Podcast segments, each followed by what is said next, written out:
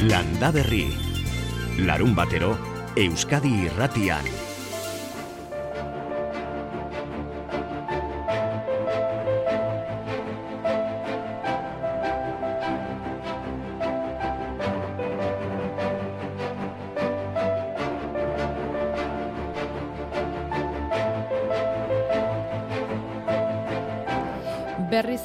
Ez eta bai, bai eta ez garaira itzuli gara koronavirusaren zabalkundearekin. Tolosan, gaur larun bateroko azoka bai egingo dute, hasite egongo da, gainera honezkero, babarrunaren lehiaketarik ordea, ez? Osa helburuak egindako adierazpenak, e, uste dut azpimarratu zula bereziki jende pilaketak ekidin behar ziala, ez? Zo eragilekin e, itzein ondoren eta e, erabak izan ba, bertan bera ustea baita lehiaketak ere. Bai egia dana da, e, pandemia osoan zehar oso babestua izan da larun baterako larun batero egiten den azoka mantentzen dugula eta babarrunak salgai egongo direla azokan ere. Olatzpeon tolosako alkatea. Ardo araba ere ez dute egingo. Bigarren urte segidan arabako herrioxako ardoak batzen ditu ekitaldiak eta hori izaten da abenduko zubi luzean gazteizera bisitariak erakartzeko motibo handietako bat. Horregatik hain zuzen ere eta janedanerako aukera handia ematen duelako gazteizon elkarteak aurten ardo araba ez egitea erabaki du. Gabirian ordea bai, bi arrarrezil zagarraren eguna daukate eta egin egingo dute iazkoa egin ezin da geratu ondoren. Zagar urte oparoa izanik, jende pilaketak eta bereziki maskara erantzi beharreko dastaketak ez dituzte egingo, baina baserriko produktuen azoka hori bai eta lehiaketak ere bai. Zagarrari lotutakoak eta goierri beko ezti lehiaketa ere bai. Partaidei dagokionez, hogeita bost herritarrek hartuko dute parte, eta nolabait honela banatuko dira. Azokan amasei herritar arituko dira euren produktua saltzen, sagar lehiaketan amabi ekoizle izango dira, eta sagar goixo edo membrillo lehiaketan amasei herritarrek hartuko dute parte. Gabino Murua, Goierri Telebistarako, Erbi Elkarteko kidea da bera, Amarretatik ordu bietara izango da zagarra eta zagarkien festa bihar gabirian egitea erabaki dute, ez ordea bi aldiz pentsatu gabe. Oier, oiar bide, alkatea. Beste urte batez, eh, eskerrak eman azkenen, hau organizatzen, saia udan jendei, eh, ez die gara erresak eta bakiu, neurrikin da oso estu barko deula, baino derri horre zein barreko zerbait dela iruitze zaiu, azkenen eh, herriko ekoizleek hainbeste mimo eta maitasun jarritako produktu hori e, plazara ateatzea derrigor beharrezkoa dala iruditzaiu. Errezil zagarra eta haietatik eratorritako gozo, zuku eta gainerakoak ikusi, dastatu eta erosteko aukerari eutxi egingo diote bihar gabirian eta eutxi egin dio udazkeneko jardunaldiari erbel elkarteak ere. Erle beltzaren genetika hobetzeko sortutako elkartea da eta gai horri berari buruz ari dira zaldiabiako goizanen Euskal Herritik eta atzerritik gonbidatu dituzten islarien ondoan. Joa Tome Portugaldarra, erlezaen profesionala, urte askoko esperientzia daukana eta mundu guztian zehar ikasten ibili dena batez ere erreginak nola ekoizi eta nola ernaldu eta bar eh, egiten eta hori erakustera etorriko da. Beste izlaria Melani Parejo, suitzarra da bera, Bernako Unibertsitatean ibilia, hango erleen genetika kontuak eta egitein ibili izan du da, eta azken urteetan Euskal Herriko Unibertsitateko genetika sailean da bilanean, erleen genetikari buruz hitz egitera etorriko da bera. Eta hirugarren izlaria, Koldo Belasko, erlezen profesionala, bizkaitarra, berak eh, erleen elikadurari buruz hitz egingo dugu. Egoiz galartza, erbel elkartetik. Landa berrein orantxe bederatzi, bai bederatziak eta bederatzi minutu, baiezkoarekin gatoz, baietz esan digu jako barrekondok beti bezala, baietz esan digu pello zabalak ere, eta baiezkoa espero dugu zuen gandik ere. Aitor Artzelu soinuaren alorrean gidari, amarrak artea biatzeragoa segun onde izuela denoi eta mila esker gure ere mura urbiltzagatik.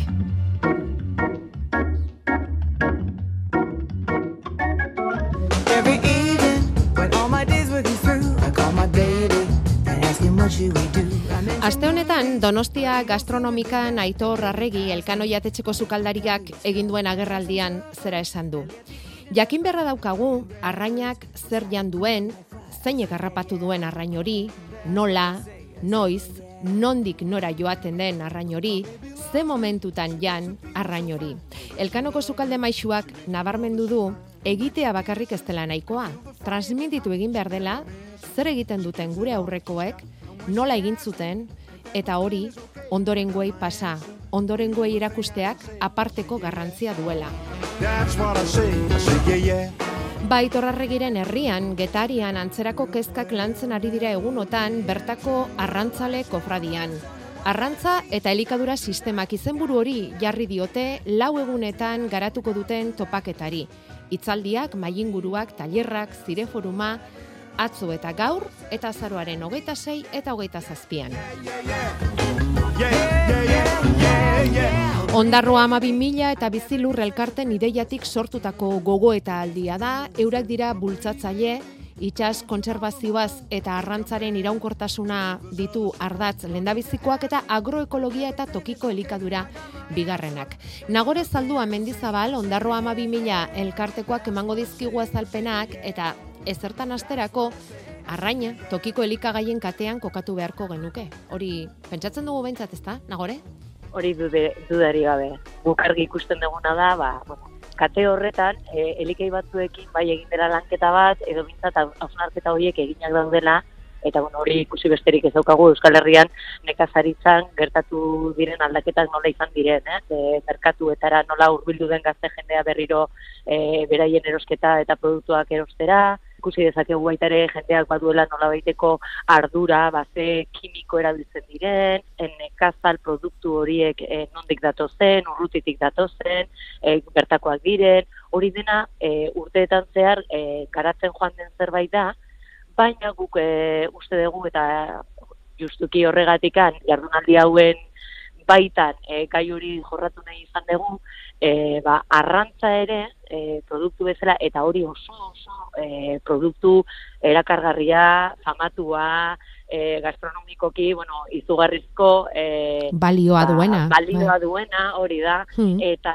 e, jakinda hori ala dela, e, batzuetan ez dugu lertzen nola, gaur egun, ba, arrandegietan, saltzen diren arrainen artean, kontsumitzaileak egiten duen erabakia, zein den ikustea. Orduan, arraro egiten zaigu hain zuzen ere, irritzen zaigulako garapena atzerakakoa izan duela. Hau da, garai batean, gure zaharrek eta gure aitonamonek e, produktu hori etxean eukitzen zuten bereziki noski kostako herrietan, ba, oso ikoa zelako e, bertan e, produktu hori ikustea eta eskueta, e, gure eskuetara iristea.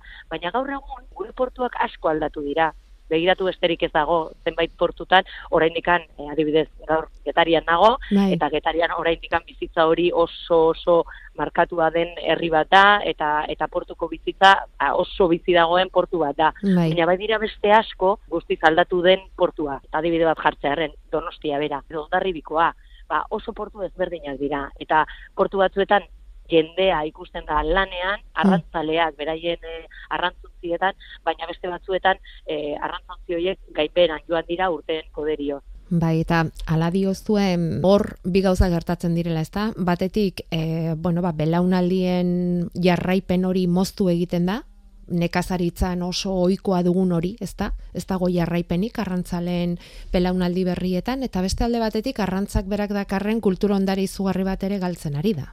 Hori da, justuki eta eta gure erosketetan hori ikusi egiten da.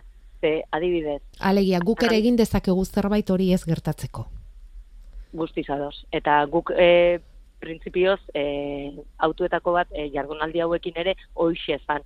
E, nolabait jendarteratzea gertatzen ari den hori. Eta jendarteratze horrekin batera hausnarketa kolektibo bat egitea hain zuzen ere, e, ez bakarrik herritarrak, e, herri herri eragileak, e, administrazioa bera, arrantzaleak, e, sektorea bera. Orduan, gure deialdia denei zabaldu zaie, denek beraien hitza e, bertaratu dezaten, eta ahal egin gera, gure, gure neurrian behintzat, ahal egin gera, eragile guzti horietatik eta pertsona guzti horiek e, beraien hitza bertan jardezaten, eta ondoren, ba, guk ikus dezagun, eredua zein izan beharko lukeen, guk etorkizunean ze eredu mota nahi dugun, arrantza nolabait gure elikadura sisteman sartu izateko. Ba, eta nagore ezuk esaten duzu horri lotuta, esate baterako gaur arrantzak dituen mehatxu eta erronkei buruz arituko dira, jaurlaritza, azti, getariako arrantzaleko fradiako kideak, bai. erasorik handienak nondik etorlekizkioken gure arrantzari hori azalduz, eta bertako adibideak bestela, ba, Europako adibideak ere jasoko dituzue, ze bai. mm, gaur bertan, non dago artisau arrantza agroekologiaren aldeko borrokan. Titulo horri erantzunez, Europar proiektu baten aurkezpen egingo du Zoebrentek. Nor da bera? Nor da bera? Ba, Zoebrent da transnational, international izena duen eh, eragile bateko kidea da bera, eta urte asko daramatza agroekologiaren inguruko lanketa eta azterketetan. Mm. Gaur egun Europa mailan, bueno, mundu mailan esango nuke, mundu mailan eh euneko laro geia, o eguneko artisau arrantzak kubrituko luke, edo gehiengo handiena e, artisau arrantzak dauka. Eta gero, euneko txikiago hori izango litzateke industrialagoa den arrantza. Orduan, zu ebrentek e, egiten duena da, herrialde desberdinetan ikerketak egiten ditu, gertuko arrantza horrek zenolako garapena duen eta eta nola, nola bideratua dauden. Orduan, berak adibidez bai Frantzian, bai Turkian, bai e, Irlandan, e, ikerketa desberdinak egin ditu eta bueno, esango dizuet oso hitzaldi interesgarria daukala prestatua. Iruditzen zaigu urtikan e, ikaspen asko ekar ditzazkegula Euskal Herrira ere. Non dago artisau arrantza agroekologiaren aldeko borrokan zo ebraentori eta gero eta ja bukatzeko nagore ez daukagulako denborari bestela jarraituko genuke gustura asko gai honek e, ertz asko dituelako baina e, berez Euskal Herrian kontsumitzen den arrain guztia ekar dezakete bertako arrantzalek ze izatez hori izango litzateke arrantzu jasangarria ezta?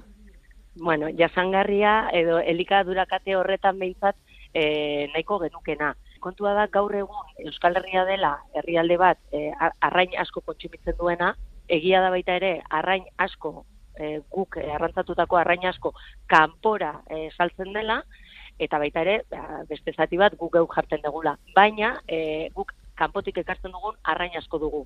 Orduan, erantzuna ez da erresa, e, elikadura katei begiratzen diegunean e, hori da e, lortu nahiko litzatekena, baina mundu mailako egoerak agian oztopo gehiagi jartzen ditu hori oraintxe bertan hola izan dadin. Horregatikan jardunaldi hauen e, garrantzia eta etorkizunean etorriko diren hainbat eta hainbat zaldi, jardunaldi eta olakoen mailaratzea edo edo hmm. edo irizpide horiek nolabait e, gerturatzea e, bereziki e, herritarrei zergatik, ba, gure kontsumoan azkenean e, guk hartu behar ditugulako pauso hoietarako norabideak. Hau da, nik arrandegira joten naizenean zer erabaki hartu behar dut. Nundik datorra rai hori? Izoztua da, ez da izoztua, alturakoa da, ez da alturakoa. Eguneko arrantzale batek ekarri dit, bere artisau arrantzale e, itxasuntzi txiki horretan, beste hiru langileen artean banatutako soldata batekin, edo arrantzuntzi handi batek e, lau hilabete kanpoan eman ondoren ekarritako arraina da. Horret denak e, erabakiko du etorkizunean zer nolako elikadura kateak izango ditugun. Eta iruditzen zait, e, esaldi potoletara jun baino e, gure e, eskuetan dugun autuei egin berdiegula bintzan nolabait bultzada eman eta autu hoien bitartez eta administrazioaren laguntzarekin ba, bueno, bide batzuk ereiki e, non lagunduko dugun e, bai gure elikaturaketeak e, behar duten bezalakoak izaten eta baita ere eta ez da eta azimarratu nahiko nuke hau beste herrialde batzuetako elikadurakateak ez izorratzen. Edo bueno, bintzat, haiei ere laguntzen. Nagore zaldua mendizabal, ondarro ama mila elkartetik, getarian egiten ari diren topaketa horiei buruz, e, honek ordea portuz portu bideia egiteko itxura du, beraz nagore, zuek segin abigatzen eta guk jarraituko dizuegu.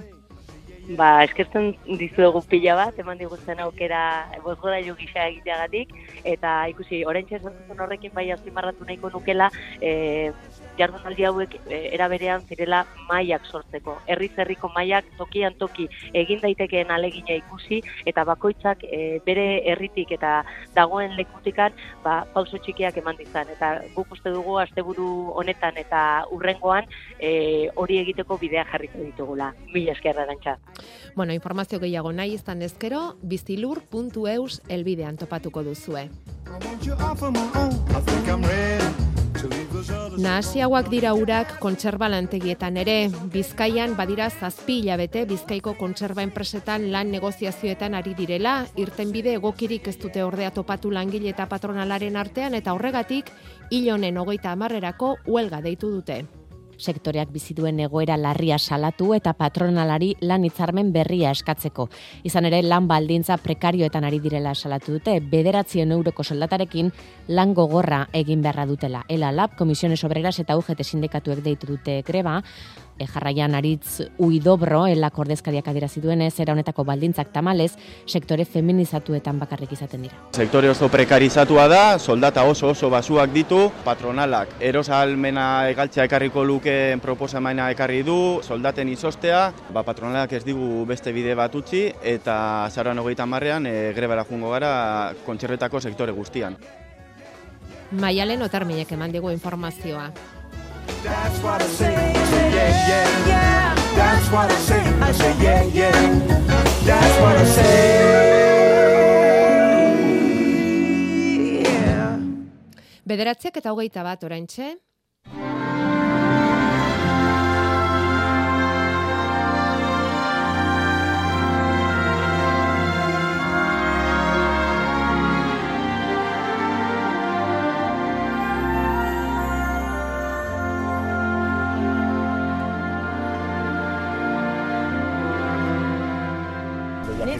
Niri, gustatzen zai gozoa bai, baina gustatzen zai pizkatxo bat azidoa ere. Bai, bai, bai, bai.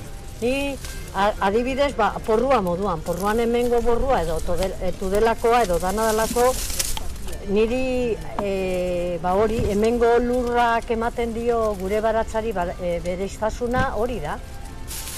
Hau, Asi, a, e, hau zer da inbasoren bat, ez? Billo, eske hori A ber, a ber. itxoiten ari nintzen. Nik, eh, en la, la espinaca que yo hago en casa de hace Bai. años, es como esa, que tiene unos pinchos Ah, bai? del copón. Baina igual horrek esan nahi du olako... Hibridazio bat izan da. Bai, edo bestelan holan baldin badago hasia, asko gogorra izango dala. Bueno, hau da, mekanismo bat, De defensa. balore. Animaliak ez... Kristina enean, hilaren hasieran egindako azilan saioa da hori, espinakak ziazerbak aletzen ari dira, aztiak erauzten, hobeto esan da. Sei lagunek hartu zuten parte, Mark Badalen zuzendaritzapean, Mark da Kristina eneak aztiak gordetzeko duten ekimenaren arduera duena, aziera, deituriko ekimenarena, eta bera arduratu zen topaketa hauetara bildutakoei azalpenak ematen, eta lan hori nola egiten duten adierazten alegia, Kristina enean aziak erauzi egiten dituzte taldean, gero taldekidek etxera eraman ditzakete hazi hoiek, landatu, eta gero etxean lortutako landarearen haziak trukean berriz Kristina eneako hazi gordailura itzultzen dituzte batzuk, ale batzuk. Eta horrela ari dira osatzen Donostiako Kristina enean hazi gordailua. Eta hazi ez ari garelarik esan dezagun sakana saria arakilgo hazien sareak eskuratu duela aurten ingurumenari, gizarteari eta ekonomiari egiten dion ekarpenagatik. Sakanako sozioekonomia behatokiko kideak izan dira epaile lana egiten eta lakuntzako kulturretxean banatu dute saria. Sakana saria arakilgo hazien sarearentzat aurten.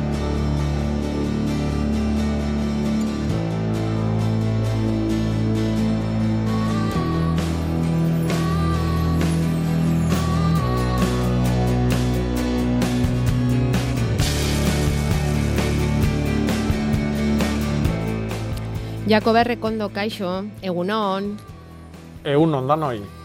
aztiak erauzteko garaian gaude oraindik ala alaia pasasea dago. Ez, oaindik ane bai. Bai. Oaindik ane bai. Bai, Pentsa adibidez sagarrak, eh, kuiak, no? bai. konserbatzeko dazkaunak, eta hori di, ba, bueno, ba, oaindik ane, azik geosiore kentzeko aukera badao. no? Bale. Ba, bai. Aztiak erauzi, gorde, eta hori bezain importantea gero trukatu, ezta? Nik zuri eman, zuk niri eman, ez? Bai. Bai, trukiak beti aberastu egiten du. E, beti, adibidez, bagarrunakin otxura ondila zan, ez da, edo hartuakin. E, bi, hiru lau urteti behin, ba, zati bat, etxian ereite zian e, aldian zati bat, ba, berritu.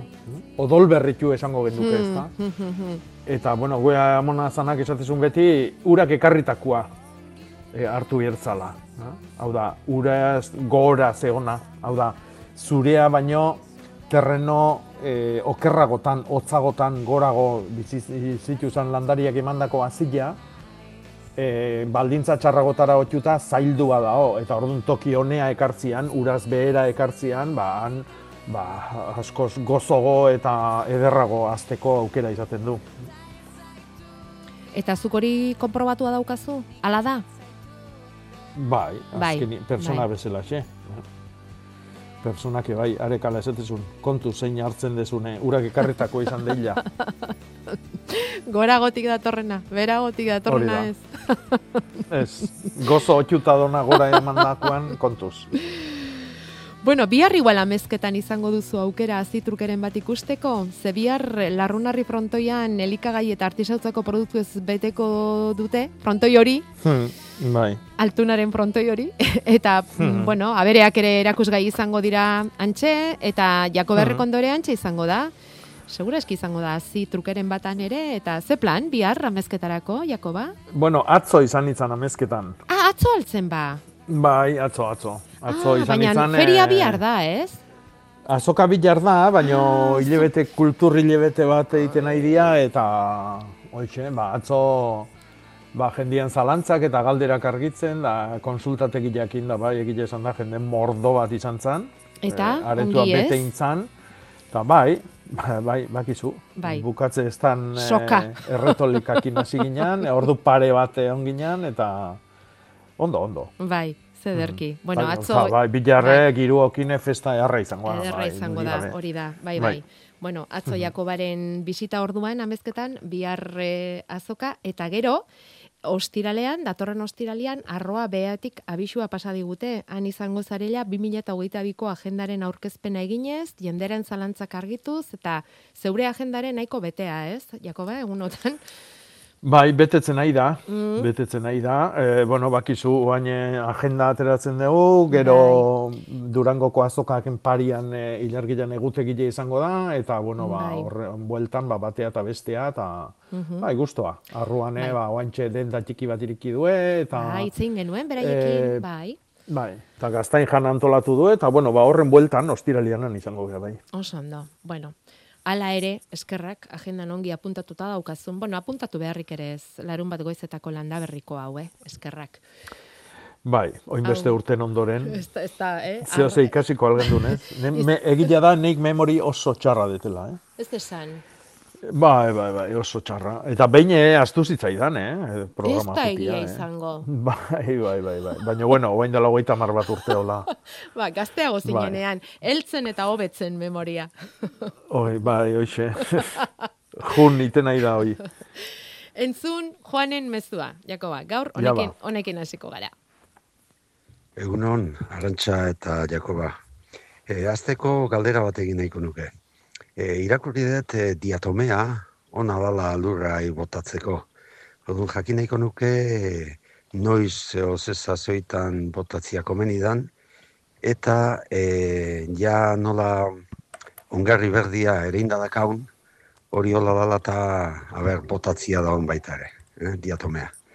Eta bestetik, ba, komentario bat, bueno, joan naiz, jundan hastian feijoari buruz galdera inuna, eta ikusita interesa piztu zula, arbol ba, komentatzia, ba, batek deituzun gaina, esan ez mermeladak iteitula, ba, bai, mermeladak iteitu nike, eta bea bakarrik oso goxua da, baina baita ere beste frutak naztu, eta adibidez, naranjakin itendik, eta oso goxua artetzea, baita ere komentatu konpotan, oain erreziltzarra dakaula eta, ba, konpotan naztu kom, e, erreziltzarrai feijoa eta oso goxua gelditzea baita ere konpota hori.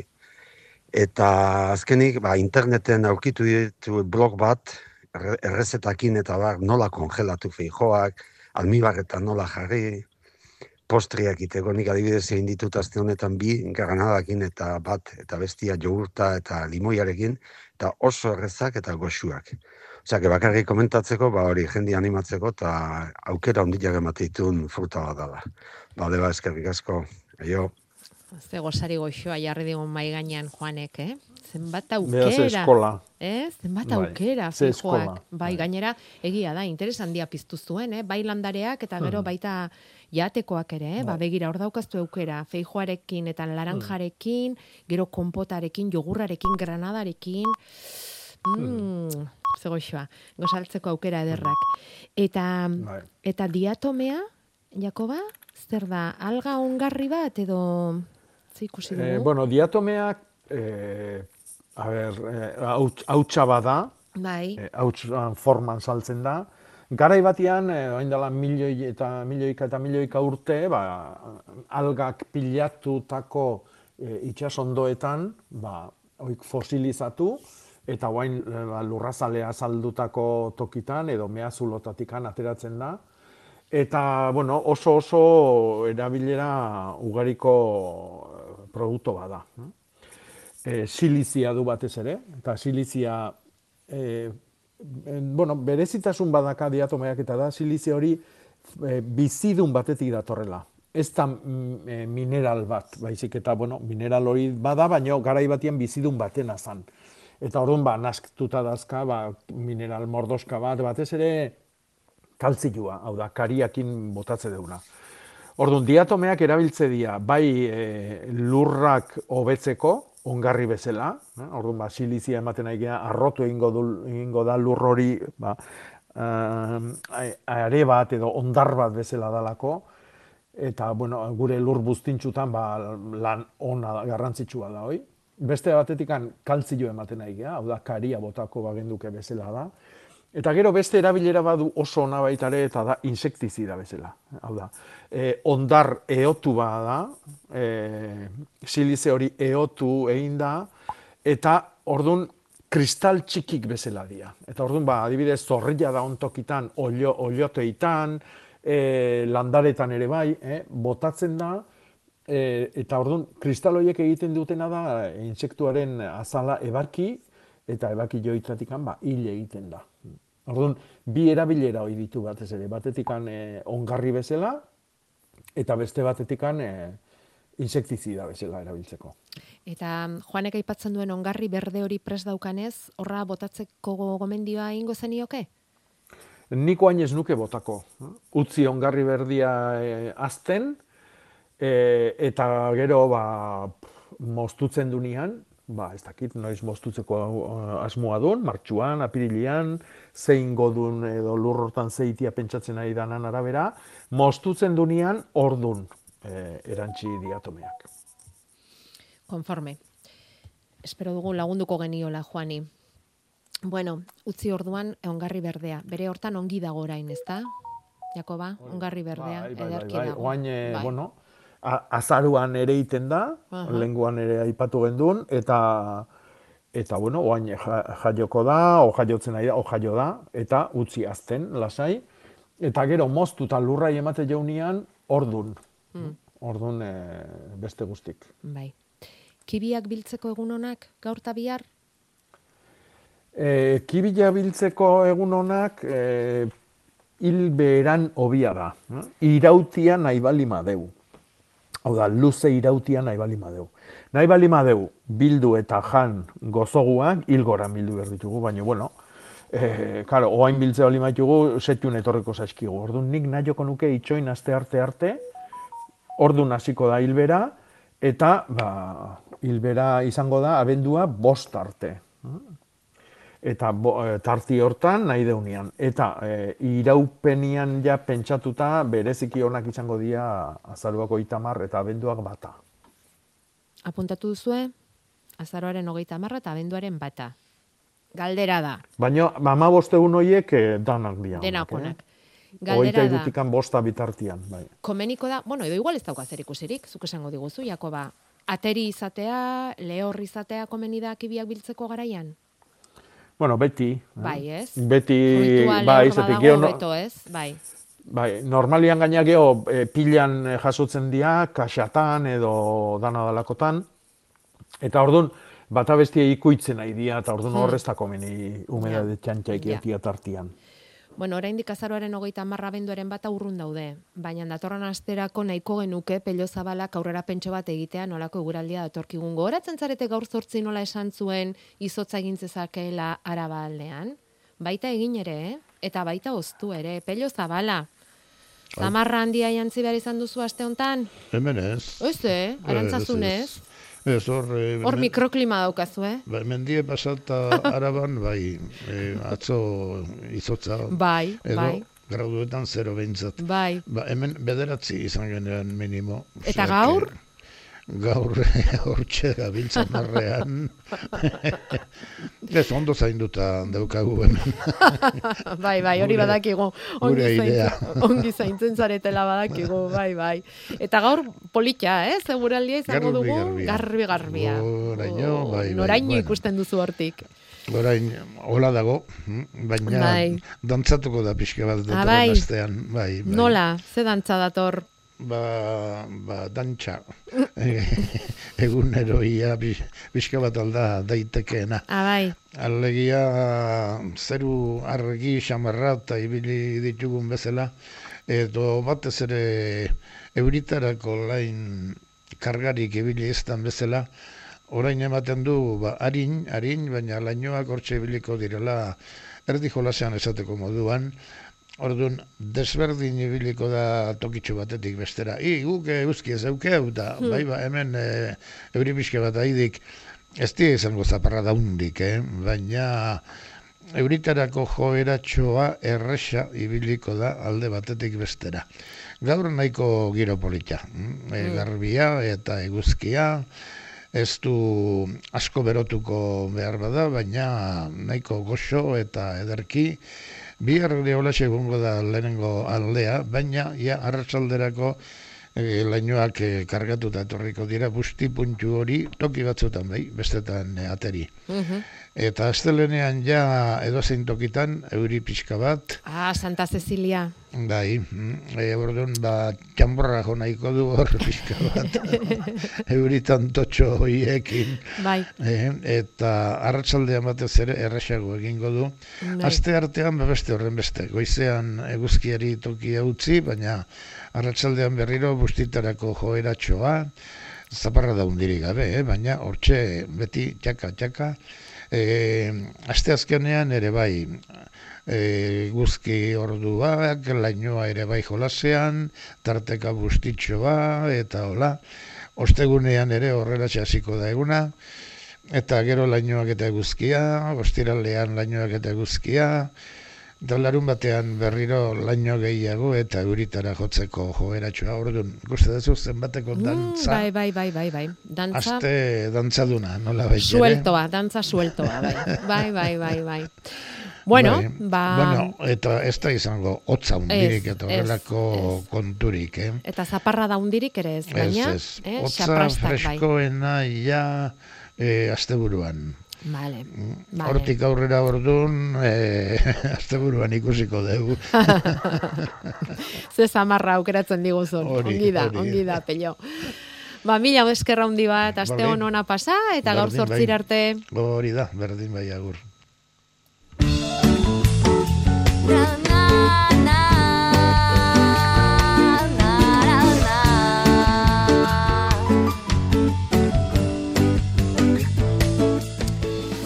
Aste honetako itzazor dugu, Jakoba, ez daukagu aztuta, eh? gure iztegia osatuz osatuz ari gara, eta nahiko genuke, beste bat erantzi.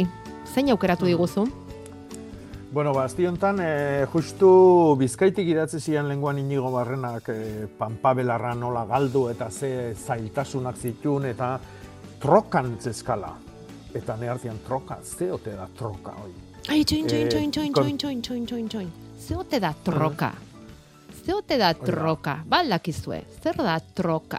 6 zortzi zortzi, 666 000, edo bederatzi lau iru 0 bat, bibi, 00 zeiako bat badaki, baina zuek?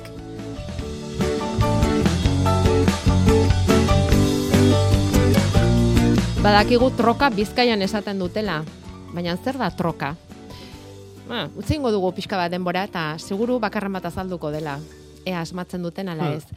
Em, eta zuk nola esaten diozu Jakoba patatari ateratzen zaion, gordetako patatari ateratzen zaion eranskin hori?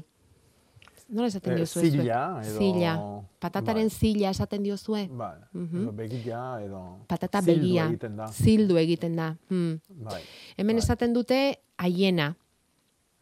Aiena, bueno, eh, ez dakit guk aiena esate jau landariak eh, botatzen duen eh, adarra eh, kiribilduz edo edo beste landare bati heltzeko beste sisteman batekin gora egiteko daka, dakana landariak. Mhm. ez? Adibidez, babarrunak. E, no?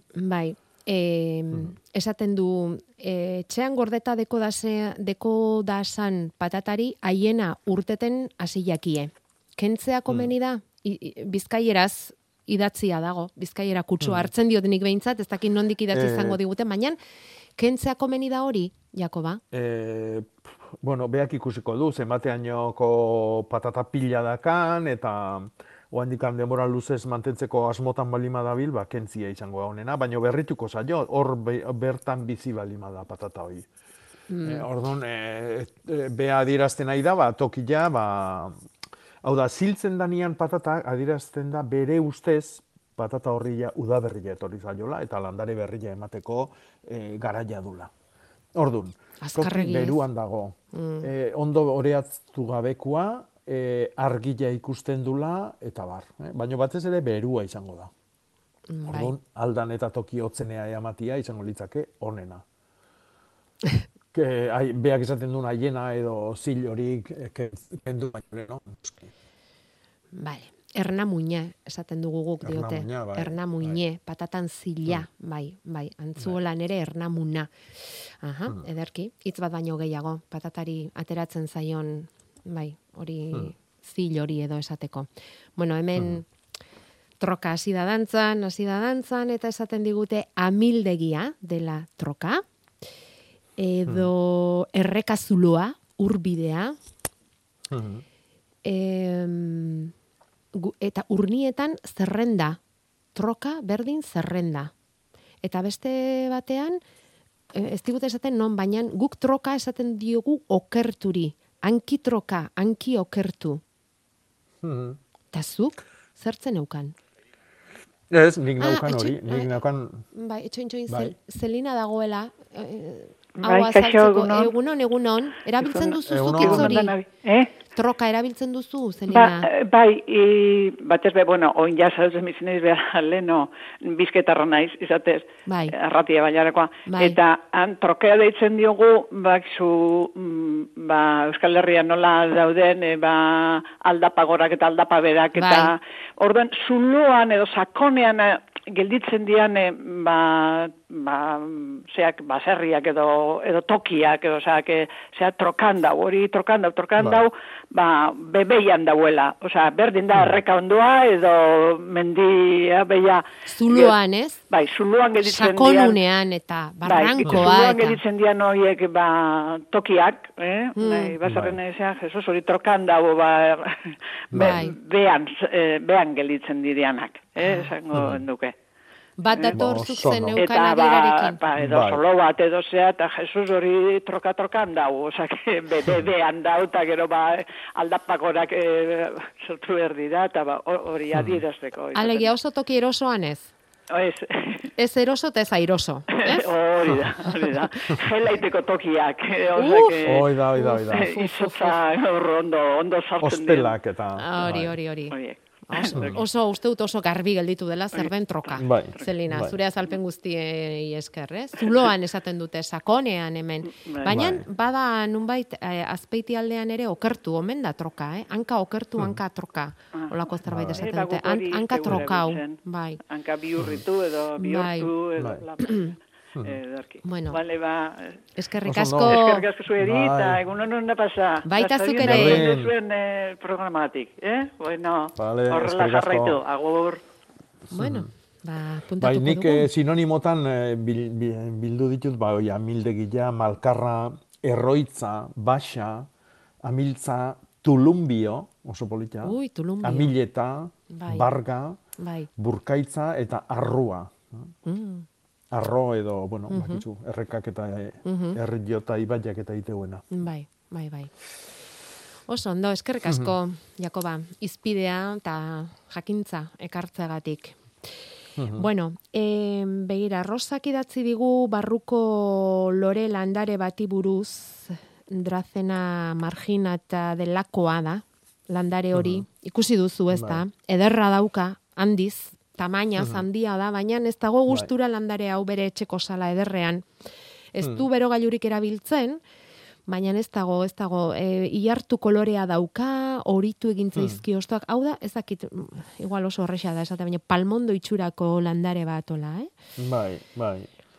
Etxe barrutan ohikoa da, nola, enbor luze bat, eta gainean ba, mototz bat eukiko balu, Hori da. hola, osto luxeska ezpata tipoko ostuakin. Bai. E, kasu hontan ba, ertza gorria dun, bueno, ba, landaria izan leike, txurilla, bueno, era askotakoa. Eh, Drazenak e, e, hortarako erabiltzen dira batez ere. Dragoi, dragoi zuaitza edo deitze zaio. E, bueno, hor nik ikusteetena da, nere ustez e, ongo dana da lurra lehortu ite zaiola. Eta drazenai etzaio gustatzen lurra inoiz lehortzia. Era bat lehortzia ez. Orduan, e, ni iruipena, oi, e, oi hart, itxura oi hartze jot, ba, ostuako la pixka bat makurtuta, eta ez etasun falta ote dun lurrian. Mm. Eta gero lore ontzilare txikian txekua. E, bi urteti behin behanduna lur berritu inbier da. Eh? Lur, eh, erabat lur berria jarri bertzaio landari honi. Eh? Orduan, eh, batetikan eh, janaria emango dio horrekin, eta gero bestetikan ez deskuidatu lurra lehortzen ustiakin. Bale. Kontuz, kontuz horrekin orduan, Rosa. Ea lortzen duzun edertzea landare horiek politak daude eta mainaz eta. Bueno, Mhm. pelok esan digu dantzari biliko dela datorren astean eguraldia. Hortxe ez hotzan dirik, ez euritean dirik, baina la prastak eta horrela bai. Hemen dantzan jarri nahi dituzte piperrak, tomateak eta letxugak elkarrekin, Jakoba. Eta galdetzen Mhm. dizute, eta porruak, eta porruak.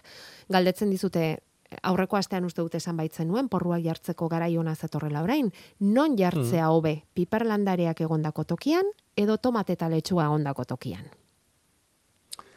E, biletan berdintxu. Ondo? Tomatia eta letxua eondan tokin e, nagusia izan da tomatia, hau da, sustraietan eta lurrorren e, lurro hortatikan elikatzen, eta piperratan, e, ba, piperra, eta bilak dia fruituak. Orduan, e, biletako eozinetan, edo biletan. Bale, baina ongi moldatuko lirateke edo zeinetara ere, ez? Bai, Bai, eta ze hor- aste artetikan aurrea landatu, eh? Bale. Hilberan. Asteartetik aurrea. Eta baratzuria, baratxurila ere, ba, datorren astian egin daiteke. Asti honetan ere bai, baina nik eh, hor betiko betiko eztabaida da, ezta? Baratxurila z- erein esate deu. E, bueno, ba, lurrian jartzen deulako begila, baratzuri alia edo atala, e, baino nik pentsatzen dut beti baratzuria landatu egiten degula. Hau da, landarearen zati bada, ez da hazi bat. Orduan nik pe, ustet hobia dela hilberan egitia. Eta orduan hilberan aste artean sartuko gea, eta e, burua egiteko ba, netzako onenak dira, ba, hogeita lau, hogeita bosta, edo lehen aipatutako oitamarro, oitamarra eta abenduan Bata. bata. Bale, konforme. E, gero pasako gara e, fruitu arboletara, baina bitartean dauzkagu hemen violeta afrikar pare bat, bat dago gustura ikusten da, dotore, eta bestea berriz maiskal maiskal egin da. Hmm. Ontziak ere desberdinak dituzte, ez? Bueno, ba, ez, ez igual ez. Ze- Ze gertatzen Mm. zaie hauei, Jakoba? Ze, bueno, hauei En- bat oso gustora dagoenak ez dauka zure kuidadoen beharrik, baina besteak bai. Hmm. Nik, eh, nik esango nuke bi violeta hoik hor argazki jateatzeko elkarren onduan jarri dira, Ah. biskik balia bezalaxe, baina ez diala toki berian bizi. Ah, Eta hortikan e, Etorrote saiatuko daiteke. nitzake, Mm. bai, bai. Eh? Kontuz temperaturan aldaketakin, hau da, violeta afrikarra oso oso lore, eh, ez dakit nola esan, aula da, fina da. eh? Orduan, movimentuak, haize, korrientiak, e, kontuz ibili behar dugu. Eh? Temperatura aldaketa, mm, bueno, desentiak balimadia. Eh? E, eta gero, e, ureztatzeakoan, hau da beste trikimailu oso garrantzitsu bat landari honekin, ur epela edo otzila erabili behar dugu. ara? Sekula ez hotza. Ah, bai. Orduan egin behar dugu ura eh, atera, e, e, kanilatik, e, euri ura biltze bali madeu ata hobeto, eta etxe barrua sartu, eta orduan ba, etxe barruan, ba, edukiko deun temperaturan jarriko da laizter ur hori, eta ura erabili erabiltzen, e. Bai, eta hor, eh, ez dugu aspaldian hitz egin, baina mm, hemen daukat, Violeta Afrikarra, ari nintzen etxeko landareak liburuan begira, mirurogeita Bai. mabigarren horri aldean da, tor Mhm. Violeta Afrikarra, bai. Polita da, Bai. bai, Violeta Afrikarra. Oso, oso, oso Ze dotoria polita da. den, doktorea Oso da, landare bai. fina da, Mm. baina... Eh, eh, Osto iletsuak bezala, ez da, dauzka?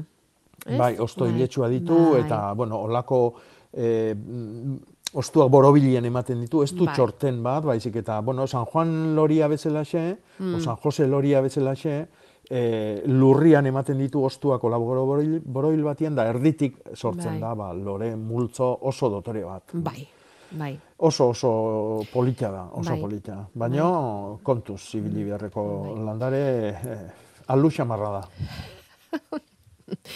Bueno, esan dugu frutarboletara goazen orain. Hemen batek esaten digu orain dela bi urte Juan Gami hori patxaka batzuk erosi zizkiola eta puntak bat koma bi metrotara kimatzeko esan zidan. Baina pandemia eta itxialdia etorrezan eta ezin izan nuen kimatu. Noiz egin dezaket? Eh, Zer da hori? Zergatik esan Bera, zion ni, nik kimatzeko? eta- Juan, Juanen laguna naiz, eta Juan... Maite duzu? maite dut, eta egiten nahi dan lana izugarria da. Euskal Herrin ez dago beste bat. Lan hori egin du nik baina arte, eta beha egiten nahi dana nire ustez ikaragarria da. Baina, Baina nik ez nuke moztuko.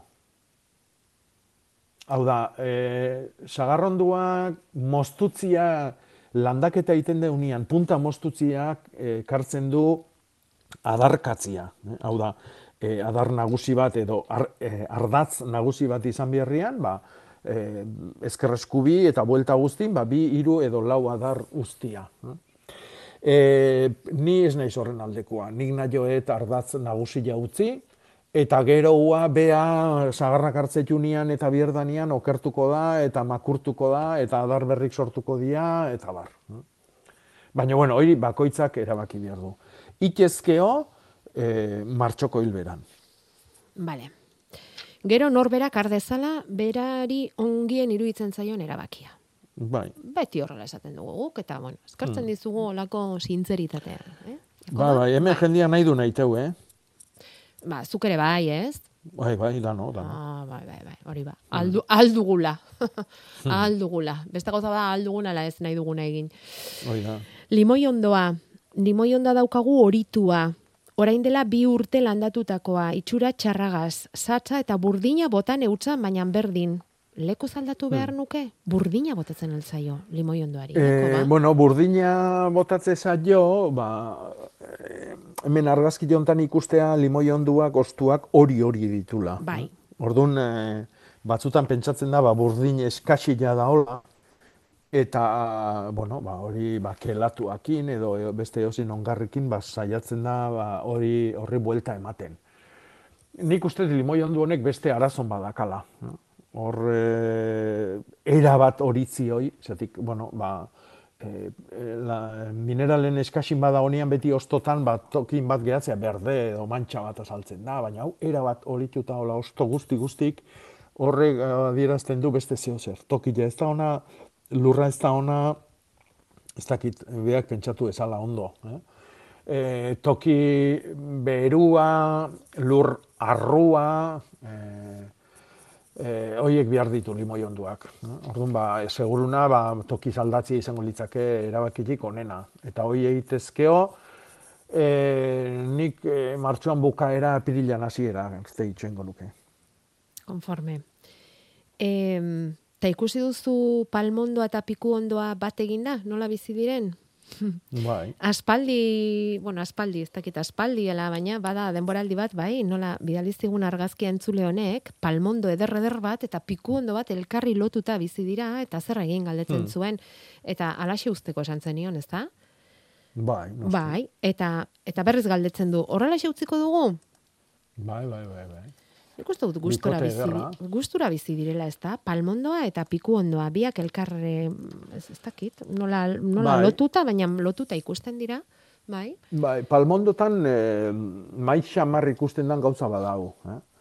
E, palmondua bakizue, begi bakarra du, edo horretikan zuzen zuzen goruntza hasten da, badaude batzuk begi bat baino gehiago dituztena, baino bakan batzu dira, espezie bakan batzuk. Mhm. Gehienetan e, begi bakarra du, eta begi horrek egiten duna da, osto mototza handi bat sortu, Eta hor, tarti hortan, ba, bakizu, ba, osto zaharrak pilatu, lurra, beste zuaitz eta arbolen ostuak, eta bar, orduan, hor sortzen da, ba, txorik eta ematen dituzten azik e, jaiotzeko ba, giro polita. Eta kasu hontan, ba, mototz hortan, e, pikondo bat sortu da. Mhm. Ba, bueno, ba, zertarako kendu, ez? Zorionekoak biak izan daitezela, zergatik da. ez, ez da? Ba, segi dezatela Mhm. horrela. Oso ondo.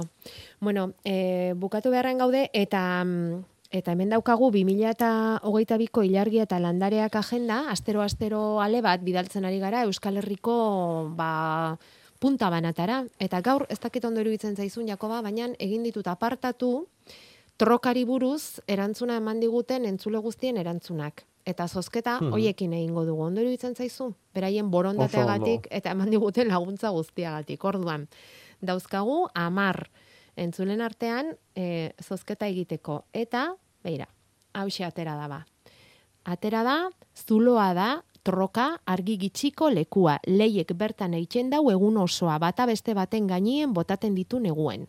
Hori esan diguna, izenik ez digu jarri, baina badaukagu zenbakia eta berari igorriko diogu beste ale bat, agendaren beste ale bat. Eh?